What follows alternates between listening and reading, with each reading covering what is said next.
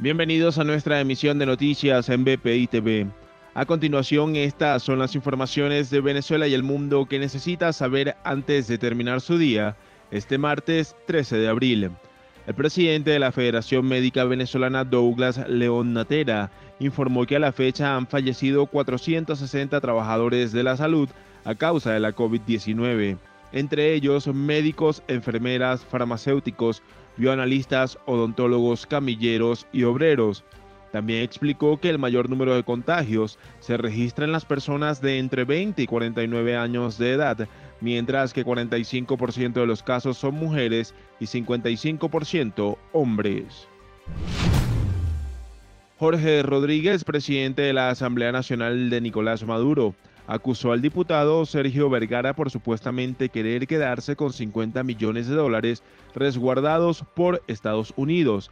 El oficialista reveló una conversación telefónica que tuvo Vergara con una persona desconocida en la que se refiere a los gastos de las embajadas de Venezuela designadas por Guaidó. A su vez, explicó que los principales partidos de oposición quieren hacer un presupuesto anual para que la Oficina del Control de Bienes Extranjeros del Departamento del Tesoro los financie.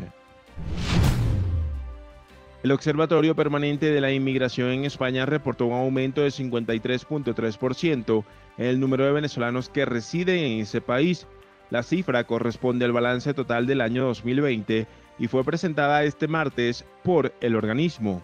Según datos, son más de 152 mil venezolanos los que actualmente viven en España, convirtiéndose en la nacionalidad con mayor ocupación, superando a los británicos.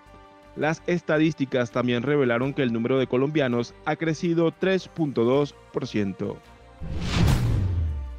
En el estado Trujillo, organismos de rescates hallaron partes de una aeronave restos de la cola, partes mecánicas, un ala, algunas piezas hidráulicas, restos óseos de una persona, calzado y vestimenta, que permitirán dar con la identidad del fallecido. Funcionarios estiman que los restos de la avioneta que encontraron en el páramo Masparro, que limita con los estados Barinas y Trujillo, podría tratarse de un vuelo clandestino, debido a que no tiene reporte al Instituto de Aeronáutica.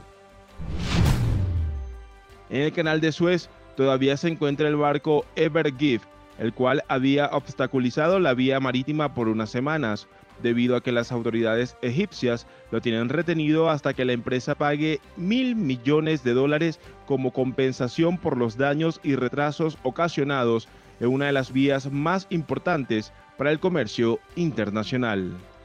Para el desarrollo de estas y otras informaciones, los invitamos a sintonizar nuestra señal en vivo y contenido on demand en bpitv.com o a través de Roku, Apple TV, Amazon Fire y nuestro canal de YouTube.